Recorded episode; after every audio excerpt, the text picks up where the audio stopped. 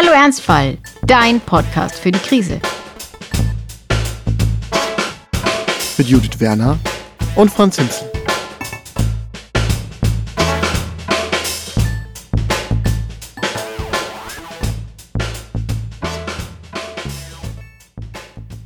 Wir sind wieder da. Die Pause ist vorbei. Hallo Franz. Hallo Ernstfall und hallo Judith. Wir haben einen neuen Intro-Sound, wie man gerade gehört hat. Und vielleicht haben einige von euch ja in der Woche vorher schon unseren neuen Trailer entdeckt.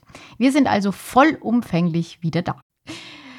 Wie ging es dir denn so ohne Podcast, Franz? Es war fürchterlich. Es war ganz fürchterlich. Ich habe echte Arbeit machen müssen, weil ich keinen Podcast hatte, den ich schneiden musste und so. Und ähm, keine, kein Jux, keine Tollerei, sondern nur ernsthaftes Leben. Total öde und leer quasi, so, so wie es erwachsene Menschen halt so haben. Ja, so, ja, so erwachsen war es gar nicht. Ich war sogar Also- einmal steil, weißt du? uh, Das erste Mal seit, ich glaube, fünf Jahren oder so, dass ich mal zu einem äh, etwas späteren Zeitpunkt nach Hause gekommen bin. Ja, und ähm, wie gut das Franz vertragen hat, das äh, hören wir hier. ist eigentlich voll schön, mit Nachtbussen durch Berlin zu fahren.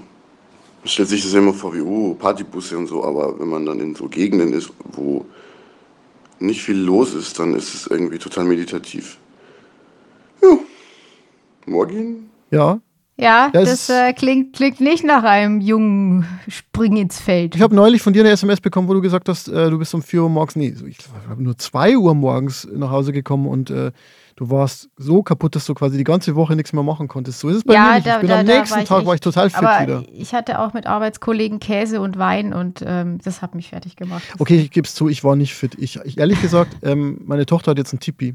Ähm, und Oh, wie schön, mein Ja. Hund ja auch. Hm. ja, das ist von dir inspiriert, also von deinem Hund. endlich, endlich wird mal für dieses Kind was vom Hund inspiriert. Weil ist. eigentlich ist es mir immer sauer aufgestoßen, dass du immer Kinder und Hunde vergleichst, weil es natürlich Mhm. geschmacklos ist. Aber in dem Total. Fall stimmt es wirklich. Ich habe euer Tipi total bewundert und habe ich selber eins besorgt. Also es besteht einfach wirklich nur aus vier Stangen und ein bisschen Stoff. Und es ist aber ganz nett, weil ein kleines Kind passt da hinein. Und äh, ehrlich gesagt, Anja findet, ich habe es mir eigentlich für mich gekauft, weil ich da eigentlich immer sehr viel Zeit drin verbringe. Also ich passe ja nur mit dem Kopf rein. Äh, die Ich wollte gerade sagen, ja, ja. Und da habe ich dann meinen Rausch ausgeschlafen äh, und das mache ich jetzt öfter, auch äh, wenn ich mal so einen Powernap brauche bei der Arbeit, einfach mal fünf Minuten ins Tipi legen und man fühlt sich so äh, aufgeräumt danach, innerlich, als hätte man eine Friedenspfeife mit sich selber geraucht. Wir haben diesen Podcast angefangen und haben jetzt schon wieder Drogenkonsum in Form von Alkohol oder Friedenspfeifen irgendwie propagiert. Ich weiß, ich weiß nicht, ob wir so jemals wirklich erfolgreich werden. Hm. Judith, erzähl mir doch mal ein bisschen was von deinem gemäßigten Alltag.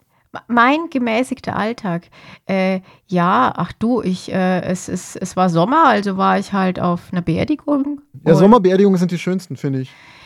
Ja, also so eine Dreiviertelstunde, während noch am Grab gesungen wird bei 32 Grad, das hat ganz eigene, das bringt ganz eigene Herausforderungen. Mhm. Mit sich. Also ähm, äh, Gab es denn Schnitzel? Nein, also äh, ich war ja auf einer, auf einer echten niederbayerischen Landbeerdigung, also ähm, mit Blick vom Friedhof auf Kuhweiden, mit echten Kühen. Also ähm, das ist äh, äh, so, so ein leichter Misthaufengeruch, der so über dem ganzen Zeremoniell auch, auch liegt. Und ähm, Schnitzel gab es nicht, nein, bei uns, es gibt immer das Gleiche und es gibt immer äh, Salat, Schweine- und Rinderbraten und dann anschließend Dessert. Früher war das Dessert immer eine heiße Liebe, aber da sind wir jetzt in der Moderne gelandet. Jetzt gibt es Panna Cotta, Tiramisu und äh, Schokocreme.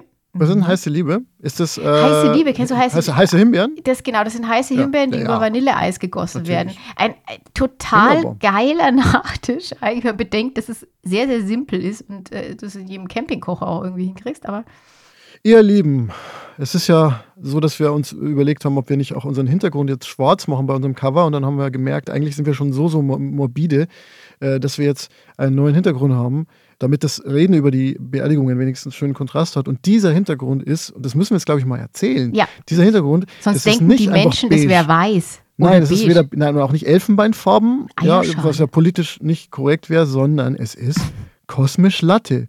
Wir haben uns neulich darüber unterhalten, dass es ja diese Farbe kosmisch Latte gibt. Und zwar ist es so, wenn man alle Farben, die es im Universum gibt, zusammenmischt oder addiert oder und dann schaut, was ist denn da der Durchschnitt? Also eigentlich ist keine Addition, sondern eigentlich ist es, man zieht, zieht sie zusammen und dividiert sie durch. Okay, ich kann es nicht erklären. Einmal umgerührt und so. Ja. Dann kommt so ein Beige heraus, das Mhm. äh, die Astronomen Cosmic Latte getauft haben. Und ähm, weil unser Motto ja eigentlich auch ist so, ja, Cosmic Latte, dem Universum ist alles wurscht. Ähm, Vor allem sind wir dem Universum ja. egal. Deswegen dachten wir, warum nicht das einfach als unser Hintergrund? Das, also es merkt zwar niemand, aber so subtil ist es halt immer präsent. So die Leute, Ja, und du freust dich einfach so drüber, das will ich dir auch nicht nehmen. Also äh, wir sind jetzt, wir kommen jetzt daher auf Kosmisch Latte, gesurft auf dem Macchiato für Podcaster. ja und Leute, wenn ihr glaubt, das war jetzt schon der Höhepunkt, dann wartet, bis wir ein Geheimnis verraten. Ja, wenn ihr denkt, das war jetzt schon die Neuerung, dann habt ihr nicht so ganz unrecht. Also wir haben ja sehr, sehr vollmundig im Juli angekündigt, dass alles anders wird. Dann haben wir sehr viele Pläne gemacht ähm, und zehn Minuten vor dieser Au- Aufnahme hat Franz alle Pläne wieder verworfen, weil er sich jetzt doch Ja. irgendwie unsicher war. Also ich, ich fange mal mit dem Wichtigsten an. Es gibt keinen Rauschmeißer mehr, weil ich einfach dieses Jodeln nicht mehr gepackt habe. So, das, das, ich ich habe gesagt, Podcast ja, aber, aber, aber alpine Musik nein. Mhm, mhm. Ja. Und äh, von da an haben wir eigentlich den Rest des Podcasts konstruiert. Ja, genau, von, von hinten her, weil der Fisch stinkt vom Kopf und der Podcast baut sich von hinten her auf. Das war überhaupt kein sinnvolles Bild. Also von daher äh, an unsere... Es ist alles gleich geblieben. es ist, es ist alles gleich geblieben. Nein, Schräge wir Metaphern, unpassende Vergleiche. Willkommen bei Hallo Ernstfall. Haben, aber wir sind jetzt eben, wie ihr schon gehört habt, dein Podcast für die Krise. Genau, also erstmal dein, also nicht mehr euer, wir, wir reden euch persönlich an. Also du, du, Ja, du, dieses, dieses, der du jetzt zu Hause, du, wir wissen genau, wo du wohnst. Und wahrscheinlich bist du verwandt mit uns. Und ich hatte mal, ich hatte mal so einen Religionslehrer, der hatte das in irgendeinem Seminar gelernt und der sagte, der, man wurde dann nicht mal als Gruppe angesprochen, sondern immer einzeln, aber, aber alle. Und dann hieß es immer, schlage jetzt dein Buch auf. Und mich Mhm. hat es total gestört, weil ich mir immer dachte, ja, wer jetzt? Also, aber ich dachte, du machst immer so User Experience Seminare. Ich, weißt du? äh, ich, ich bilde mich gerade fort, das ist richtig. Ähm, aber äh, tatsächlich, also diese, diese Du-Ansprache, ich weiß nicht. Aber im, im, im Slogan, im Intro, im, in der Catchphrase fanden wir dieses Dein ganz gut. Ähm, früher hatten wir ja, früher, damals, also äh, bis vor ein paar Wochen, Aufzeichnungen am Rande der Normalität. Denn Mhm. so war unser Leben ja auch. Äh, aber eigentlich war schon gar nicht mehr am Rande der Normalität, wir waren eigentlich schon drüber. Und ähm, das haben wir zwei Jahre lang gemacht, weswegen wir jetzt im dritten Jahr die zweite Staffel anfangen. Das muss man nicht verstehen, aber es ist halt so. Es wird jetzt aber auch immer schneller. Also die Staffeln, die kommen dann jetzt in Zukunft auch immer monatsweise, irgendwann wochenweise und irgendwann ist jeder Podcast eine eigene, Eigene Staffel. Staffel. Da, da, Innovation. Podcast-App äh, gar nicht mehr bekommt. Ja. Ähm, und vielleicht hört ihr ja aber sogar einen Unterschied jenseits von Musik und Intro. Ich habe nämlich, äh, ich habe aufgerüstet. Ich habe jetzt ein Mikro und äh, vor allem einen zugehörigen Mikrofonständer, der wirklich jeglicher Beschreibung spottet. Ähm, ich habe ja gesagt, sofort nochmal auspacken, ich schicke den zurück, weil der ist mir viel zu groß, schwarz und hässlich und er könnte meinen Tisch zum Einsturz bringen. Aber du und Martin wart der Meinung, dass es das Beste sei geschnitten Brot ist und genau das Richtige. Ja, man muss sagen, dass Judith vorher halt einfach ein Mikro hatte, das, man muss es so sagen, wie es ist. Es war südkoreanische Schmuggel-B-Ware, die vom Laster gefallen ist und die dann bei mir rumlag und die ich dann nochmal im Paket an sie geschickt habe, weil ich gedacht habe, wir machen jetzt einfach mal einen Podcast und probieren das jetzt mal. Und wer weiß, ob das funktioniert, ja, genau. Aber jetzt ist Mega Pro, das ist auch so ein längliches Ding, das so Also ganz Broadcasting-mäßig ehrlich, aussieht. diese, diese, das sieht nicht Broadcasting-mäßig aus. Allein die Schachtel sah schon nach einem Sexspielzeug aus. Also dieses Mikro ist einfach so ein Pferdedildo oder irgendwie sowas. Also es Also- ist wirklich obszön. Na, man sagt ja auch immer, dass, dass diese Mikros äh, Eselspenisse sind. Ist, ist in, der, in der Branche so üblich, dass man, das ist eine, eine sehr ist wahrscheinlich eine sehr männlich Branche. geprägte Ja. äh, Also. Audio, Aber ich habe alter eine, ich habe Audioingenieur. eine, ja. ich habe eine Lederpouch noch dazu, die ich dieses Mikrofon verstauen kann. Und einen also- Popschutz. Einen Popschutz, genau, den habe ich jetzt da gerade drüber gezogen. Hm, Also ihr merkt schon, womit wir euch jetzt kriegen wollen und mehr User auch so bekommen wollen, ist, ist, halt dass wir erstmal jede Menge Kohle nicht nur Tod, haben. sondern auch ja. Sex jetzt auch. Ja. Also ja, Sex ja. and- ja, Sex wir haben auch für diesen Trailer jetzt so ein bisschen experimentiert mit so, mit so erotischen, äh, äh, ja, erotischen äh, Sprüchen und haben dann so gemerkt, dass Ah. irgendwie, Ja. nee, Nee. doch nicht. Ja. na. Genau, jedenfalls sind wir jetzt ein Podcast für die Krise, in der Krise und durch die Krise.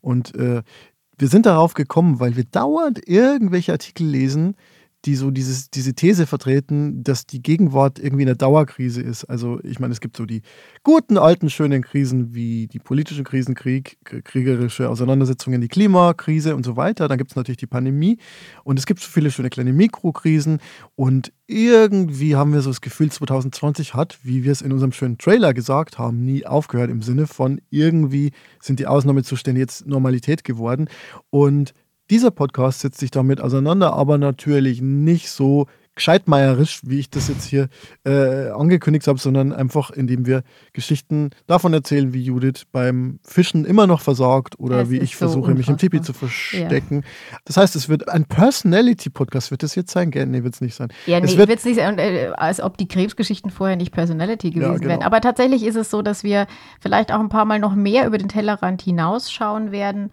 und ähm, zum Glück gibt es an der Kinder- und Krebsfront, was ja mal der Ausgang für diesen Podcast war, nicht so viel zu berichten. Und äh, no news are good news. Also, ja, an der Kinderfront gibt es zu berichten.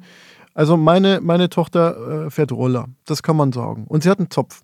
Jetzt. Gut, nachdem ich also erst den Hund und das Kind verglichen habe, habe ich hm. jetzt noch den Tumor und das Kind verglichen. Ähm, okay, es, es, ja. es, es, läuft, es läuft. Läuft bei uns, aber was das Besondere ist an dem Podcast ist, jedes Mal schauen wir uns eine Krise an. Und welche Krise wir uns heute anschauen, das erzählt uns jetzt die Judith. Also an diesen Übergangsmoderationen sollten wir noch arbeiten.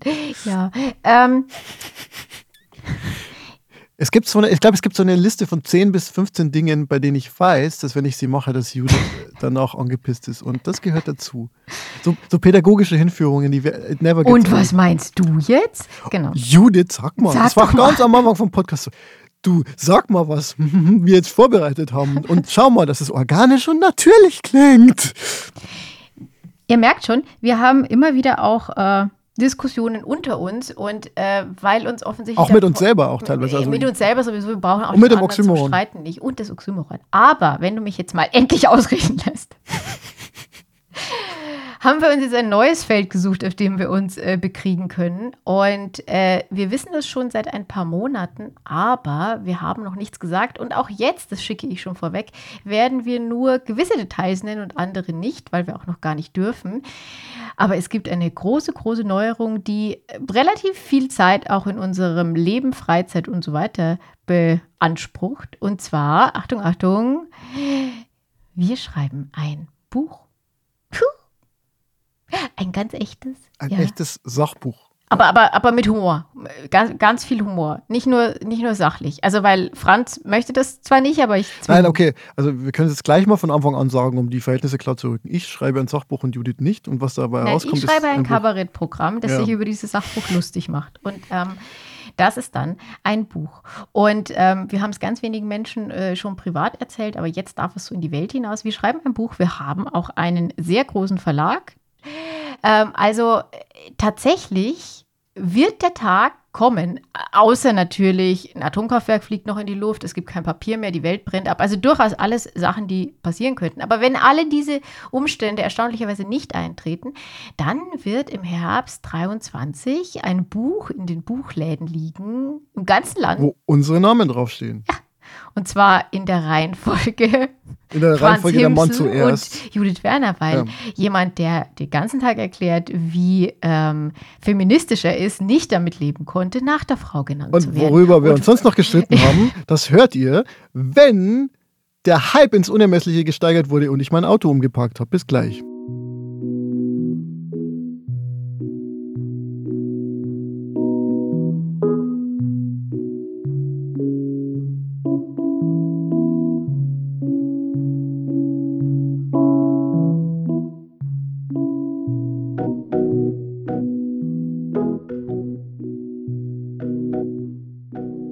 Da bin ich wieder und ich sag dir eines, der Parkplatz hat auch eine zweite Staffel, in die er jetzt gegangen ist. Der war nämlich vorher so strukturiert, dass es da einfach Parkscheiben gab. Da konnte man einfach seine Parkscheibe reinlegen und dann konnte man da parken. Und jetzt ist es so ein hochmodernes Erfassungssystem, das die Nummernschilder erfasst und dann zum Kraftfahrtbundesamt weiterleitet und dann äh, kriegt man dann irgendwie eine Geldstrafe.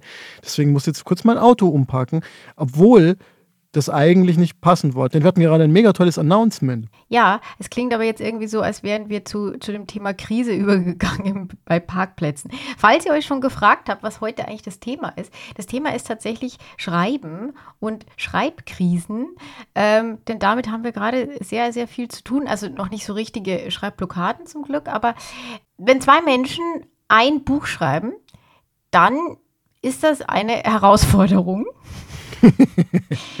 und ich habe dazu, ja. äh, ich dazu ein sehr intellektuelles Zitat von Henry Ford gefunden. Coming together is a beginning, staying together is progress and working together to, to, together is uh, the success. Yes, all, all right. Ja, da kann ich dann sagen, dann ist sozusagen meine Ehe so ein Rückschritt, weil zuerst habe ich mit meiner oh Frau gearbeitet im selben Verlag er und dann irgendwann. So, Anja. Nein, nein. Ich meine, aber es stimmt tatsächlich, dass es die, die, die höchste Komplikationsstufe ist, wenn man gemeinsam nicht nur irgendwie rumhängt und Zeit verbringt und Spaß hat, sondern irgendwie auch was hinbekommen muss. Das haben wir bei diesem schönen Podcast schon gesehen. Ich glaube, beim Schreiben ist es nochmal ein Tick komplizierter, weil beim Podcast kann ja jeder einfach labern. Und das Schlimmste, was dann passiert, ist, dass ein bisschen was rausfliegt. Aber es ist ja doch noch so, dass es einfach unsere beiden Stimmen sind. Beim Schreiben hingegen fusionieren wir zu einem Hydra-artigen Autoren-Doppelwesen. Genau, das war äh, auch eine bewusste Entscheidung. Also wir hätten dieses Buch natürlich auch so schreiben können, dass ähm, es quasi immer einen Sprecher gibt und auch für den Leser komplett klar ist, wer der Sprecher oder die Sprecherin ist an dieser Stelle. Wir haben uns aber dagegen entschieden, aus verschiedenen Gründen. Einer war aber vor allem, dass man das, wenn man das über ein ganzes Buch hinweg, also so Rede- und Gegenredemäßig hindurch versucht durchzuexerzieren, dass es wahrscheinlich sehr, sehr anstrengend ähm, auch fürs Publikum wird und das nicht wirklich angenehm zu lesen ist. Also haben wir uns dazu entschieden, äh, mit uns selbst zu diskutieren, äh, mit einer Stimme sozusagen. Und das heißt, wir müssen auch am Ende eines Kapitels immer auf den gleichen Punkt kommen. Und das ist in der Tat nicht so ganz einfach. Aber für all die Menschen, die noch kein Buch geschrieben haben, das war das der arroganteste Satz. Auch, auch, für uns, ja, eigentlich auch für uns. Ja, also, also die anderen Loser, die noch nie ein Buch geschrieben haben, so wie wir selber oh gerade, ja, weil wir auch noch ja. keins haben. Ja, das muss man nämlich dazu sagen. Wir fühlen uns nämlich gerade eher als ja, Loser, weil es ist, ich glaube, das, das, das große Thema beim Schreiben ist ja, es ist ja wirklich eine Krise und man fühlt sich so wahnsinnig prekär. Und die Momente, wo man dann so feiert, dass man endlich ein Buch schreibt, weil es war ja schon so ein bisschen ein Traum von uns beiden, die sind dann schon da, aber das ist so 5% und 95% ist so, ach, shit, ich muss dieses Kapitel fertig bekommen und irgendwie kriege ich den Bogen noch nicht hin. Und so geht es wahrscheinlich auch wahrscheinlich geht es auch den Leuten, die das deutlich besser können als wir und die dann halt irgendwie schon äh, fünf Bücher draußen haben und vielleicht sogar Bestseller, dass sie sich trotzdem denken, oh mein Gott, wie kriege ich das jetzt nur wieder hin? Ja, aber tatsächlich glaube ich, dass es, also es, es, stellt einen vor andere Herausforderungen, wenn man es allein schreibt. Also weil man auch äh, auf niemand anders zurückgreifen kann. Also ich denke, wir haben schon den Vorteil, wenn einer nicht weiterkommt, dann kann der andere ja vielleicht weitermachen an irgendeiner Stelle oder hat eine Idee dazu. Aber ähm, das sich einigen müssen bei den eigenen Gedanken ist tatsächlich doch nicht ganz so einfach. Aber für alle, die jetzt sich denken, äh, Buch schreiben wollte ich auch schon wieder mal und wir wissen, dass es Menschen in unserer Zuhörerschaft gibt, die so denken. Magst du mal den Weg dahin vielleicht erklären? Weil ich muss ja sagen, ich. Du meinst, wie wir uns in diese Krise wie, manövriert haben? Wie kommt man denn, wie kommt man denn an den Buchvertrag? Ich wusste das äh, nämlich nicht, als wir mit dem ganzen Projekt so, ja, im Herbst, äh, Sommer, Herbst 21 haben wir angefangen, drüber nachzudenken. Ich weiß es auch nur theoretisch. Äh, ich arbeite allerdings bei einer Firma, und das kann ich ja vielleicht auch mal jetzt einfach sagen, ich arbeite bei Blinkist, einer Firma, die Sachbuch-Kurztexte macht. Also wir nehmen Sachbücher und lassen uns dann was einfallen dazu, was die Kernaussagen auf, auf den Punkt bringt. Das heißt, ich bin mit diesem Geschäft des Sachbuchmachens schon so dahingehend vertraut, dass wir halt sehr viele dieser Bücher einfach lesen und ich dann mit meinem Team versuche, ja, das Wichtigste rauszuziehen. Das heißt, ähm, ich hatte so das Gefühl, ich, ich fühle mich so dieser, dieser Verlagsbranche so halb nah, zumindest schon mal. Und dann bin ich auch mal selber gescheitert dabei beim Versuch, ein Buch zu publizieren. Und zwar tatsächlich über den Utilitarismus. Ich glaube, ich habe äh, bei einer der ersten Folgen mal so anklingen lassen, worum es mir da ging. Philosophie des Utilitarismus ist also ziemlich die wichtigste praktische Philosophie, die es gibt im englischsprachigen Raum, ist so ein bisschen Gegenmodell zu dem, was wir bei uns haben, also Kantianismus. Und ähm, ja, habe dann versucht, ein, äh, ein, Buch zu publizieren, habe äh, ja, mich nach einer Agentin umgeschaut und äh, habe auch jemanden gefunden und irgendwie ging es dann nicht so ganz weiter. Und äh, das verlief dann so ein bisschen im Sonne. Und äh, das heißt, für mich war das so ein bisschen Versuch zwei jetzt. Und mhm. das Tolle ist ja jetzt, wir haben einen Podcast. Und dieser Podcast liefert halt Inhalte. Also wir erzählen zwar relativ viel Quatsch, aber manchmal ist auch jeder, was Sinnvolles dabei. Ja, es ist, es ist schon auch manchmal Recherche dabei. Und ähm, das war eigentlich so der Ausgangspunkt, dass wir so ein bisschen traurig waren, glaube ich, beide, dass, dass wir sozusagen diese Recherche nur gemacht haben für eine Folge, ist dann zwar immer ganz schön und die bleibt dann auch im Netz und so, aber äh, eigentlich ist die Vorarbeit schon so, dass man sich denkt, ah, da, könnte, da könnte noch mehr entstehen. Und dann haben wir so ein bisschen Ideen hin und her geworfen. Also äh, auch um das so, so, so ein bisschen die Idee, dass vielleicht irgendwas längerfristiges dann doch noch irgendwie aus diesem Podcast, der dann so in die Welt rausgeht, aber dann ja auch nicht so an sich viel zurückkommt und so, dass man in der Hinsicht irgendwie noch mehr aus diesen Ideen machen könnte. Und wir haben dann auch, also ich habe eine ganze Weile für einen Blog irgendwie äh, votiert, dass wir das doch machen könnten. Und wir haben inzwischen ja auch unsere Website, die ja aber vor allem dazu da ist, dass man da, wenn man keinen Podcatcher hat, unsere Folgen gut hören kann und noch so ein bisschen Zusatzinformationen hat. Und ähm, dann war aber irgendwann relativ klar, okay, ja, wir könnten natürlich irgendwie auch ein Buch schreiben. Und wie du auch schon gesagt hast, bei uns beiden, das ist bei Menschen, die solche Fächer wie wir studiert haben, auch gar nicht selten, dass die sich irgendwie denken, naja, so einmal im Leben schreibe ich schon irgendwie noch ein Buch. Und wir haben dann sehr unterschiedliche Erfahrungen mit unserer DIS gemacht, würde ich sagen. Also während ich äh, durch meine Doktorarbeit ja sehr hindurch gelitten habe und einfach sehr froh war, als das als Buch. Ich habe an deiner DIS auch ja, sehr gelitten, ja.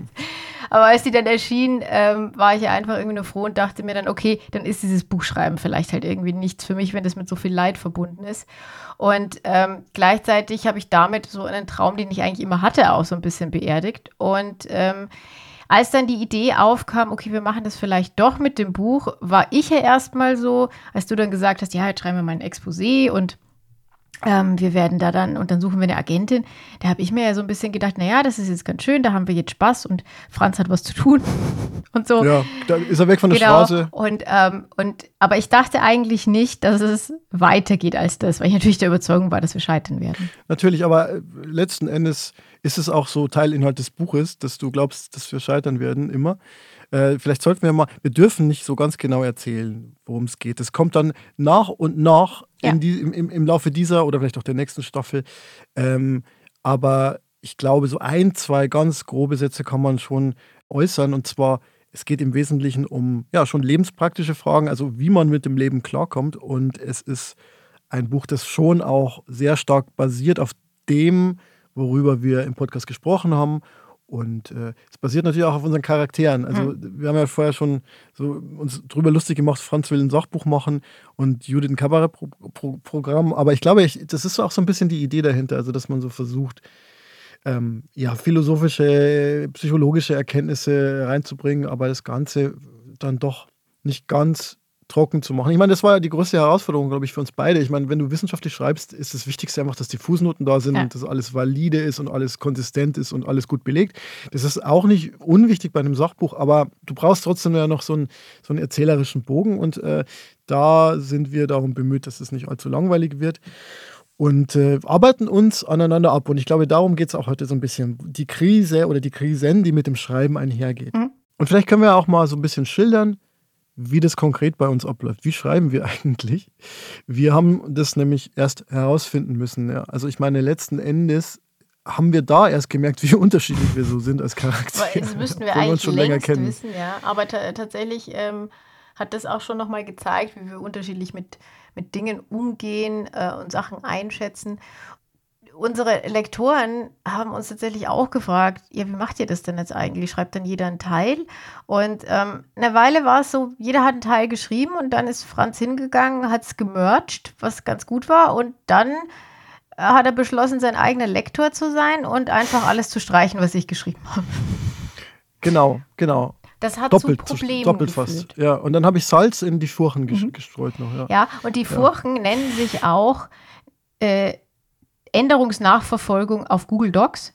Äh, das sind die Furchen. Und, ähm, Wenn ihr euch fragt, wo wir unsere, die meiste Zeit jetzt verbringen, dann ist es eigentlich, also jemand ändert und dann ändert jemand zurück äh? und wir machen so Battles auf, auf Genau, und wer halt einfach als letzter drauf guckt, hat halt gewonnen. Ne? Ja, also das äh, ja. So ein bisschen die Merkel-Logik, wer, wer als, längst, als längster irgendwie bei der, bei der Tagung sein kann Last oder bei, bei, bei der Verhandlung. Ja. ja, genau. Ja.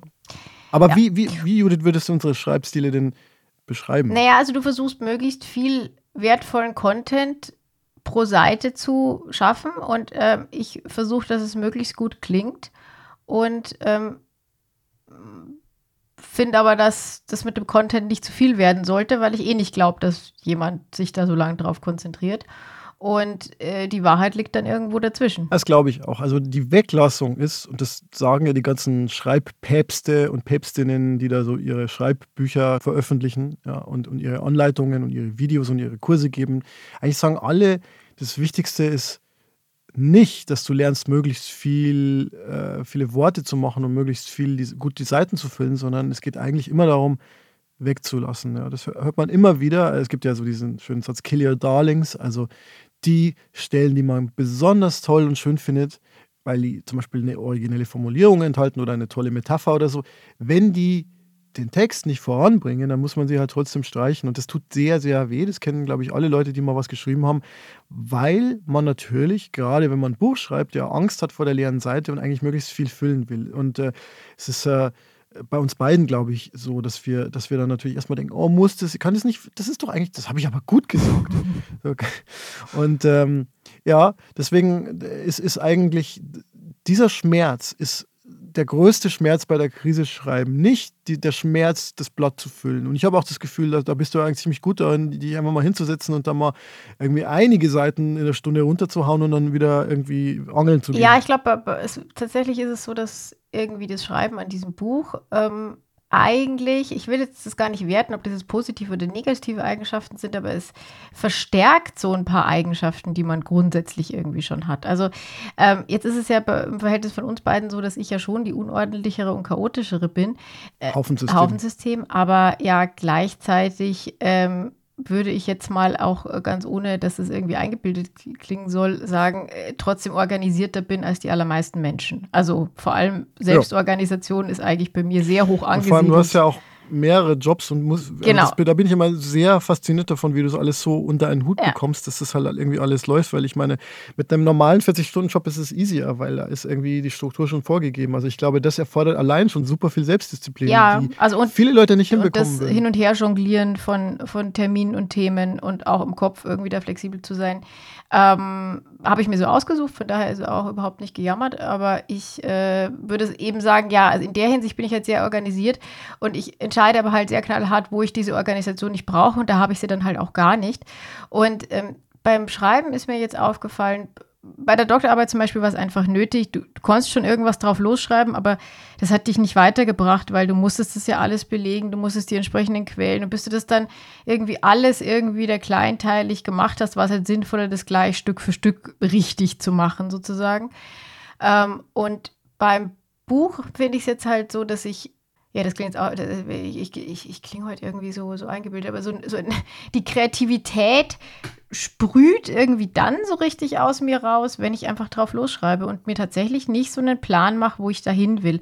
Und das ist halt ein Punkt, da unterscheiden wir uns halt. Ich meine, du hast diese Phasen auch, aber trotzdem ist es so, du fühlst dich wohler, wenn du das Gerüst für diesen Text einfach so schon sehr stark genau, hast. Genau, also meine Methode ist, kann ich ja kurz sagen, einfach letztlich die und das gilt sowohl für so längere Artikel als auch für oft sogar auch für Podcast-Folgen, die ich gestalte, als auch für sowas, also sprich ein Teil von einem Kapitel oder ein ganzes Kapitel, ich konstruiere es wirklich. Also ich überlege mir, was, was will ich sagen und oder was wollen wir sagen und dann mache ich eine Gliederung, ich mache eine Feingliederung und ich mache noch eine feinere Gliederung und dann ist sozusagen der Gag zu sagen, ja, und wenn ich die feinste Gliederung habe, dann ist der Text eigentlich fertig und dann muss ich gar nicht mehr schreiben. Also dieses Inspirative da irgendwie von der Muse geküsst werden, das kommt dann gar nicht mehr vor. Das wäre so die, die krasseste Form de facto ist es jetzt schon so, dass ich manchmal Ideen habe, die ich dann da hinschreibe, aber die versuche ich dann immer wieder ins Gerüst einzufügen.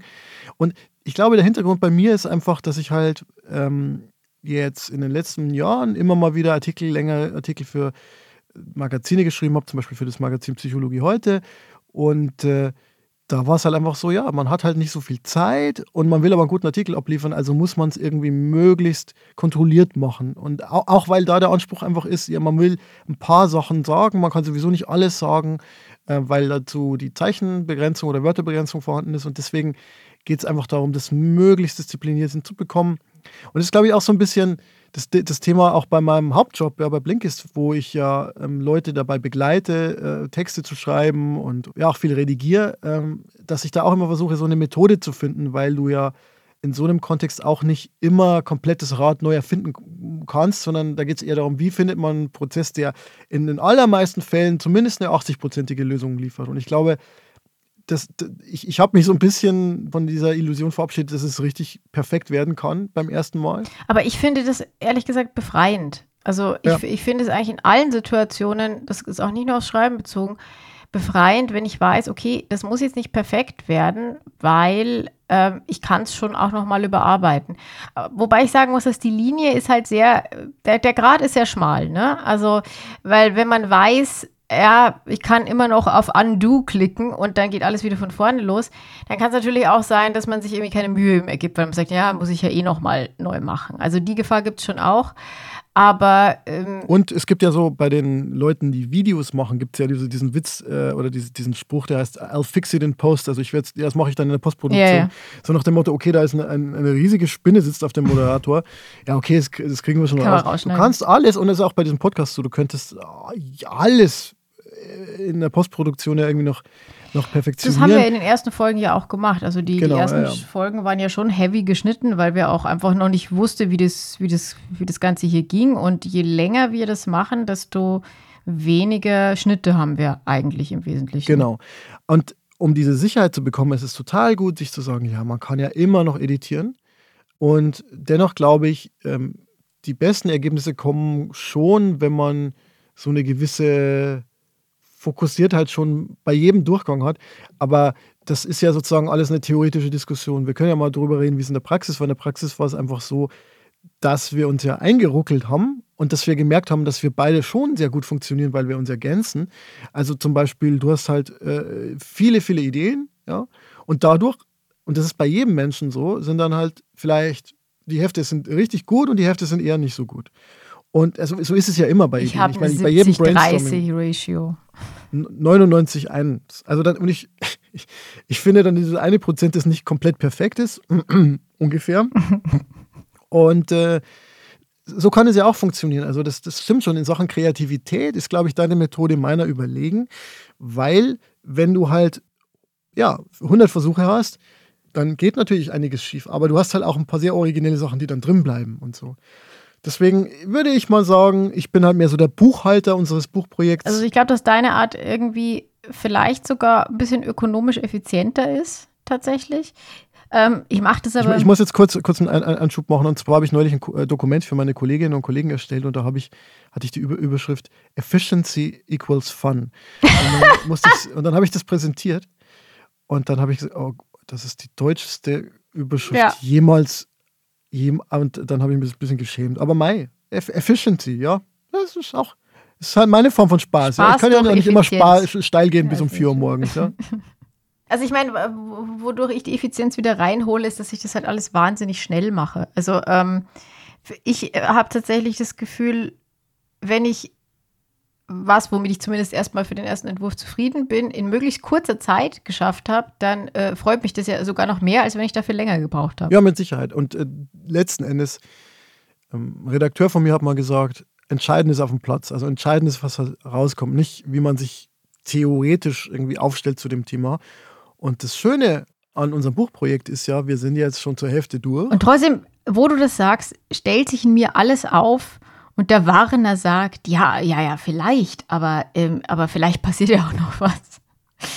Also, aber wir liegen gut in der Zeit, sagen wir Also, wir denken, dass wir dann Ende des Jahres das Ding relativ, relativ gut äh, fertig gemacht haben und dann kommen neue Nachrichten, die uns dazu zwingen, dass wir alles umschmeißen und dann schreiben wir alles in Judiths Panikmethode im März, innerhalb von vier Wochen komplett nochmal neu. Äh, nee, ich glaube, das Buch wird relativ zeitlos. Das ist das Schöne. Es ist eher so ein Philosophie, Lebenshilfe, Autobiografie-Buch. Und äh, es gibt auch Dinge, die hier schon mal im Podcast angeklungen sind und die dann ausgearbeitet werden. Ich freue mich dann schon sehr darauf, weil man auch nicht so oft die Gelegenheit hat, so die eigenen Geschichten oder die eigene Geschichte zu verknüpfen mit so, ja, so, so größeren Fragen. Und ähm, ja, ich glaube, da sind wir beide so ein bisschen jetzt auf den Geschmack gekommen. Mhm. Und was ich auch wirklich sehr, also was ich sehr schön finde, ist, ähm, und jetzt muss ich gucken, wie ich das formuliere, damit es nicht falsch rüberkommt, aber in der, in der Doktorarbeit musst du ja, wenn du eine Meinung zitierst, musst du ja die fünf Gegenmeinungen auch zitieren letzten Endes. Also du musst immer abwägen und immer gegenüberstellen. Natürlich kannst du schon ein Argument ausarbeiten, aber trotzdem musst du ja irgendwie schauen, äh, welche Gegenposition gibt es in der Forschung denn eben noch und ähm, immer mit dir selbst sozusagen abwägen auch. Und auch wenn wir im Buch keinen Quatsch erzählen dürfen und auch nicht wollen, ist es ja trotzdem so, dass ähm, wir uns letzten Endes halt einer Meinung anschließen können. Und eben nicht ja. dann noch sagen müssen. Es gibt aber noch den Herrn so und so, die Frau so und so, die jetzt irgendwie da die Gegenposition haben. Genau. Und das empfinde ich tatsächlich als sehr, sehr äh, befreiend. Ganz oft ist es ja so, dass man sich dann so denkt, ja, okay, wir behaupten das jetzt einfach krass. Ja, müssen wir da nicht noch hinschreiben, dass es die fünf anderen Meinungen auch gibt? Nee, also und wir wollen ja auch gar nicht sagen, dass wir unsere Meinungen nicht überprüfen kritisch und so, aber wir haben die halt dann. Genau, und wir müssen sie aber halt nicht noch kleinteilig äh, belegen. Und ähm, ich glaube, ich, vielleicht hätte ich nur gedacht, dass man das vielleicht nur bei einem Roman muss, aber äh, nicht bei einem, bei einem Sachbuch, dass man diese Freiheit hat. Und ich finde es jetzt sehr schön, dass wir die da auch haben. Aber ähm, man kann auch Romane auf ihre Authentizität hin überprüfen. Und, Hast du das äh, schon mal gemacht? wir hatten über diese, diese Einwürfe gesprochen, Frank. Ich weiß, ja. ich weiß. Also Judith, erzähl, erzähl doch mal. Doch mal. Ja, ich war im Sommer ja in Lübeck an der Ostsee und habe da tatsächlich einen Ausflug gemacht nach Niendorf. Und äh, wie sich manche vielleicht noch erinnern, ich hatte ja ein Buch vorgestellt. Staffel 1? In Staffel 1. Ihr müsst es aber nicht nachhören, sondern ich erzähle das jetzt alles in meiner Live-Reportage, die wir jetzt hier einspielen. Hallo, hier ist der literarische Außenreport von Hallo Ernstfall. Ich befinde mich auf dem Weg nach Niendorf, das wir aufmerksame Zuhörer aus dem Roman Ein Sommer in Niendorf von Heinz Strunk, erst vor kurzem erschienen, kennen. Und ich gehe in diesen sehr unspannenden, glaube ich, sehr unspannenden ähm, Seeort, vor allem deswegen, um die Schauplätze des Romans äh, abzugehen, da es bereits jetzt um die 34 Grad hat. Ähm, es aber erstaunlich viele Bäume gibt dafür, dass hier ein Strand ist. Das ist ganz gut. Ähm, aber angesichts dessen könnte es sein, dass ich jetzt nicht bis Edeka Jens, einen der sehr relevanten Orte dieses Romans, denn dort gibt es billigen Alkohol. Ähm, ich schätze, bis Edeka Jens schaffe ich es nicht ganz, aber ich gehe jetzt zur Fischräucherei Klüvers für mein Fischbrötchen und werde dann im Anschluss oder eingeschnipselt, eingespielt den Text verlesen, bei dem es um die Braterei geht. Fischbraterei, Fischräucherei, Räucherei. Okay, die Spannung ist unerträglich. Wie war denn der Fisch?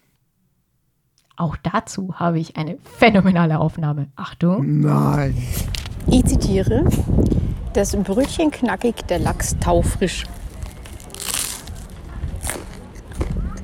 Ja, ziemlich. Und das war unser erster literarischer Außeneinsatz, bei dem wir den Inhalt von Romanen auf seine kulinarische Wahrhaftigkeit überprüfen. Ja, die Idee der Außeneinsätze, die ist ja tatsächlich eine, die wir öfter mal verfolgen werden. Ich finde es ganz schön, wenn ich mir so überlege, ich bin jetzt öfter mal unterwegs und dann bin dann zum Beispiel mal an einem Ort, wo keine Ahnung, Mickey Krause oder Atze Schröder oder irgendwelche anderen Größen gewirkt haben und äh, Hast du vor, nach Mallorca zu fliegen? Ich weiß gar nicht. Atze Schröder ist mehr so im Ruhrpott, so, oder? Ja. Ja, oder Gerhard Polt. Weißt du, was ich meine? Ich möchte mal, ich glaube, Gerhard Polt wohnt am Schliersee. Ist ja mein persönlicher Held meiner Jugend. Den würde ich gerne mal besuchen. Oder ich würde eigentlich, würde ich ihn gar nicht besuchen wollen, weil der hat eigentlich keinen Bock, glaube ich, auf irgendwas.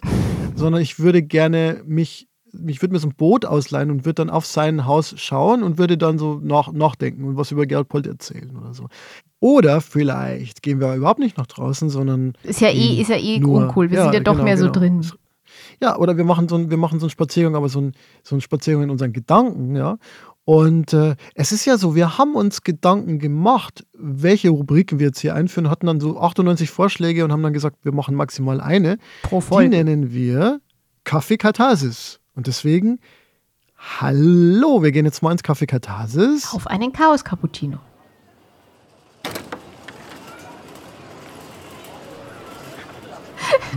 Oh! da ist es aber schön. Hier. Im Coffee Katharsis. Wahnsinn, was man mit Audio für Vibes erzeugen kann. Für, ich fühle mich jetzt auch so. Kaffee. Vielleicht können sich jetzt alle einen Kaffee machen, aber wahrscheinlich ist der Podcast aus. Bis Ich der hab noch Kaffee hier. Ja, okay. Mhm. ja ich habe äh, ich hab keinen mehr. Ich muss dann eigentlich Mittagessen. Aber also, wir sind jetzt im Café. Wir machen unsere Ausflüge ins Café Katharsis. Warum heißt es du- Katharsis? wa- Warum es Katharsis heißt? Weil wir dieses Wort beide sehr lieben. Es ein bisschen an Katar erinnert. Und damit meine ich nicht den Wüstenstaat, sondern die Erkältung.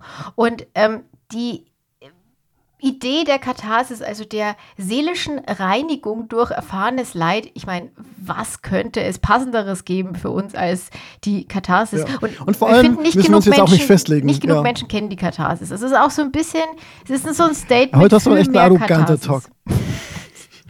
Okay. Also, Kaffee Katharsis äh, ist ein Ort, wo wir einfach irgendwas machen, was wir vorher nicht gemacht haben. Ja, schlau, oder? Das ist also so von der, von der, von der Podcast-Planung ist es ziemlich klug. Ja. Also Ich bin arrogant, aber du bezeichnest deine Vorschläge sehr als schlau. Sehr, sehr gut. Ja. Sehr, sehr guter Vorschlag, ja. Und ähm, ebenfalls, Krisen müssen keine Katastrophe sein. Ja. Das ist ein Spruch, der zu unserem neuen Staffelslogan sehr gut passt und der kommt von der Seite zitate.de und hat magere zwei von fünf Sternen. und er stammt von Georg Wilhelm Exler. Und der Herr Exler, das ist nicht ein Zeitgenosse von Goethe oder so, sondern das ist ein aktuell existierender, gerade lebender Kommunikationsberater aus dem Münsterland und der hat ein ganz besonderes Hobby. Der ist nämlich Aphorist. Ja, gibt nicht so viele von denen mehr, gell, Judith? Äh, und äh, es gibt niemanden auf der Seite zitate.de, der mehr Sinnsprüche veröffentlicht hat als er, nämlich ungefähr 1500. Also das ist weit mehr als der besagte Goethe und auch weit mehr als Winston Churchill, der auch gerne mal einen rausgehauen hat. Und neulich war im Spiegel so ein Artikel über den Herrn Exler zu lesen und das hat mich halt so zum Nachdenken gebracht. Ja. Wenn das Sinnsprüche machen ein Hobby ist, warum sollte dann nicht das Sinnsprüche zerlegen auch ein Hobby sein? Und ich finde, wir sollten hier in loser Folge über solche Sinnsprüche diskutieren.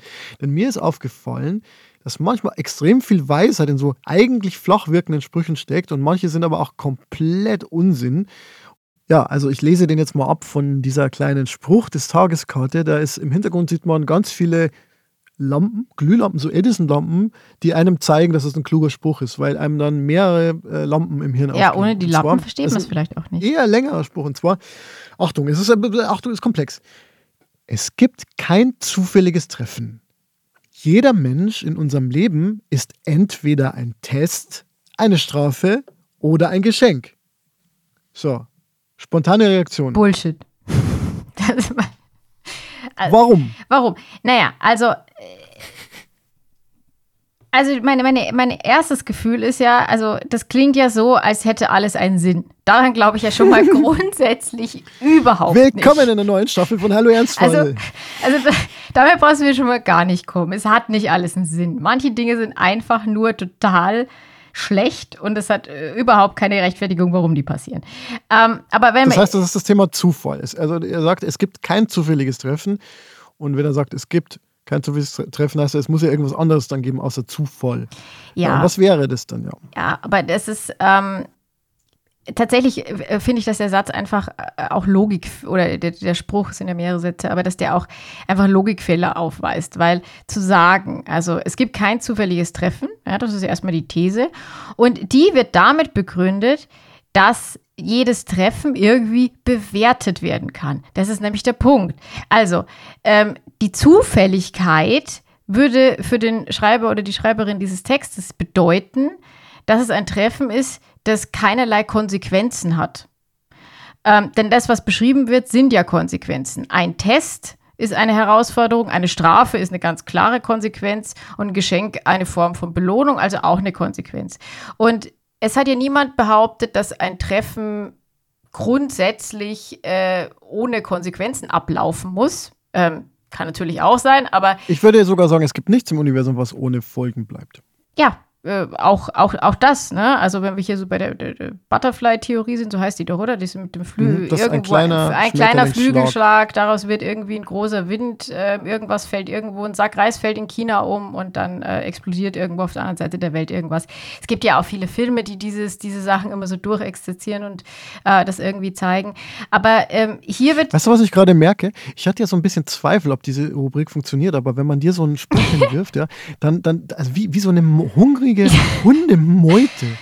Ja, Der wird der so, so, so wie mein Dackel, der beißt so Ja. rein Mhm. an so einem Mhm. Spielzeug und dann schüttelt er. Es geht darum, Ja. dass der Hase, der, der vermeintliche Hase, wird Mhm. zu Tode geschüttelt. Also ich meine, man muss dazu wissen, dass, äh, oh, oh, oh, oh, völlig Mhm. off-topic. Frieda hat eine Fliege gefangen. Und Wie? ja, aus der Luft. In, in Flight. Die Infly. Es war, es, also sie versucht es ja schon sehr lange, was meistens dazu führt, dass dieser sehr, sehr, sehr niedrige Dackel wild nach oben schnappt, weil er denkt, er könnte die Fliege erwischen. Und es ist immer, es ist herzerweichend lächerlich, wie sie dann dabei immer aussieht. Und neulich war es wohl eine Fliege, die irgendwie blind, taub und geruchsunfähig war und diesen Hund irgendwie nicht bemerkt hat, der da unter ihr war. Und dann hat Frieda einmal Haps gemacht und hat tatsächlich diese Fliege gefressen. Ich meine, es ist auch ein bisschen eklig, aber sie war so stolz und ich muss sagen, wir auch. Also wir haben sie auch, wir haben sie auch wirklich dafür gefeiert, dass sie endlich mal eine Fliege erlegt hat. So ist das ganze Leben, ja. Und ist eigentlich nur so ein ganz niedriger Dackel. Wenn man es dann mal schafft, eine Fliege. Sie hat ja, schnappen. sie hat ja schon mal eine Fliege erlegt, aber das war per Kopfnuss. Also sie ist einfach mit What? der Stirn voraus gegen die Scheibe geknallt und dann war die Fliege tatsächlich am Boden gelegt und dann hat sie sie aufgefressen. Ja. Aber dass sie sie wirklich aus der Luft lebendig. Aber das musst du auch äh, schaffen. Ja, das, das Ich, ich persönlich habe ja jetzt, wir hatten ein Fliegenproblem, als wir aus dem Urlaub wiederkommen und ich habe mir sowas, so einen Tennisschläger gekauft, so einen elektrisierten. Kennst du ja, den? ja, das ist, ist Und das ist tierschutzmäßig so geil. völlig also, nicht ja, okay, nein, aber, aber das es macht so schön. Spaß. Ja, Oh, das ist, oh, ich habe, also, das ist so tapferes Schneiderlein. Ja. Also hier wirklich 100 Fliegern einfach. Aber So, in, aus der Klammer müssen wir jetzt irgendwie wieder zurück. Also Ganz genau, einfach, schau das, mal. das Zerlegen könnte ja- dieses, ja, Ja, man könnte ja sagen, jeder Mensch in unserem Leben ist vielleicht nicht entweder ein Test, eine Strafe oder ein Geschenk, sondern mehrere Sachen. Also zum Beispiel, ich bin ja vielleicht für dich ein Test, eine Strafe und ein Geschenk. ja? Also ich würde dieses exklusive oder kritisieren. kommt den, es kommt auf den Moment im Schreibprozess an, Also wo ich zum Beispiel, dieser Dinge ja, und empfinde. da sind wir nämlich wieder beim Schreibprozess. Also das ist, so oft ist, ähm, also, also es ist, zunächst wirkt, wirkt das, was ich mit deinen Texten mache, wie eine Strafe. Dann merkst du es aber vielleicht einfach nur ein Test. Und am Ende sagst du, es ist ein Geschenk. Oder auch nicht. Und trotzdem spricht das alles nicht gegen die Zufälligkeit von Treffen. Und deswegen ist dieser Satz ja in der Form völliger Quatsch. Soll ich nochmal Advocatus Diaboli spielen und sagen, man kann ja aber zumindest jede Begegnung mit einem Menschen so interpretieren, dass man daraus was zieht. Das ist ja auch kein Problem, aber das besagt der Satz nicht. Und warum mich, der, warum mich dieser Spruch so aufregt, ist, weil dann nämlich ganz klar äh, der große Plan, der dahinter steht, ähm, einfach postuliert wird. Weil dieses, es gibt keine Zufälle. Ähm, das setzt voraus, dass alles eine inhärente Logik und ein, äh, eine aufeinanderfolgende Konsequenzen, die schon festgelegt sind, hat. Und das ist einfach völliger Unsinn. Und Oh, aber da kann man auch ganz tief in die Philosophie einsteigen, könnte sagen, es setzt aber nicht unbedingt einen Gott oder sowas voraus, der das steuert, sondern es könnte auch einfach bedeuten, es gibt keinen Zufall im Sinne von, alles ist determiniert einfach durch die Kausalität, die in der Natur vorherrscht. Ähm, das heißt, es ist vielleicht schon alles vorherbestimmt, ähm, aber da sind wir jetzt, glaube ich, bei einer Debatte, für die wir mindestens noch zwei Minuten länger bräuchten. Und stattdessen finde ich, ich sollte mein Auto nochmal umbauen. Jetzt. Wo es spannend geworden wäre. Nein, ähm, wir haben jetzt heute mal sehr viel so ein bisschen aus äh, unserem persönlichen Krisennähkästchen geplaudert. Schauen wir mal, wo es uns nächstes Mal hinführt. Wir haben eine sehr lange Liste von Krisen für euch vorbereitet, das kann man sagen. Als wir diese Idee hatten, wir beschäftigen uns jede Folge mit einer Krise, hatte ich kurz Bedenken, ob wir genug Krisen für eine ganze Staffel zusammenbekommen. Dann haben wir ein kleines Brainstorming gemacht, dann hatten wir zehn Krisen innerhalb von einer Minute und dann dachten wir, okay, passt. Und das Schöne ist, viele dieser Krisen beschäftigen viele Menschen. Ja, das war jetzt mal wieder so ein bisschen Selbstbespiegelung, aber wir dachten, vielleicht interessiert es euch ja auch. Genau, und das ist tatsächlich auch wichtig, weil äh, wir haben ja doch den Anspruch, dass wir irgendwie authentisch sind in diesem Podcast. Und äh, dieses große, große Geheimnis nicht zu verraten, ist uns tatsächlich schwer gefallen. Und wir, da mussten wir ein paar Mal schneiden, ähm, weil irgendwas doch in diese, in diese Richtung lief. Aber jetzt wisst ihr es und jetzt könnt ihr euch freuen. Wir freuen uns auch auf neue Krisen beim nächsten Kapitel, das wir schreiben werden. Und auch vielleicht beim nächsten Podcast, den wir aufnehmen. Wir erscheinen ja jetzt immer dienstags, nicht mehr sonntags, weil wir uns gedacht haben, probieren wir mal einen Werktag, da hören die Leute gerne etwas zur Bespaßung. Und auf dem Weg von oder in die Arbeit vielleicht auch. Genau. Oder auf dem Weg vom Bett zum Homeoffice-Arbeitsplatz. Oder beim Wenn es nicht der gleiche Ort ist. Ja, genau. Und wir hoffen, dass ihr auch weiterhin Spaß habt mit Hallo Ernstvoll, äh, mit unseren kleinen Streifzügen durch die Krisen, die es so gibt. Und äh, freuen uns auf euch. Bis zum nächsten Mal. Und natürlich gibt es auch auf der Webseite alles wieder aktuell und zum Nachhören. Ich werde jetzt. Was mache ich jetzt noch? Ich wollte eigentlich laufen. Du packst dein Auto. Ja, ja aber ich, ich, ich wollte ich wollt eigentlich joggen gehen. Jetzt hat es zum Regnen angefangen. Ob Hattest du das? Ich muss? Ja. Kann man bei Regen joggen? Hör dir doch einen Podcast an. Mhm. Vielleicht Staffel ja. 1, das ist jetzt schon so ein Klassiker. Ach, vielleicht auch mal, vielleicht auch mal keine, keine Tod- und Verderbensnachrichten für ein paar Minuten. Ich hatte da schon wieder ein bisschen zu viel im letzten In diesem Sinne enden wir auf einer sehr fröhlichen Note. Also. Macht's gut, bis bald. Bis dann. Ciao. Tschüss.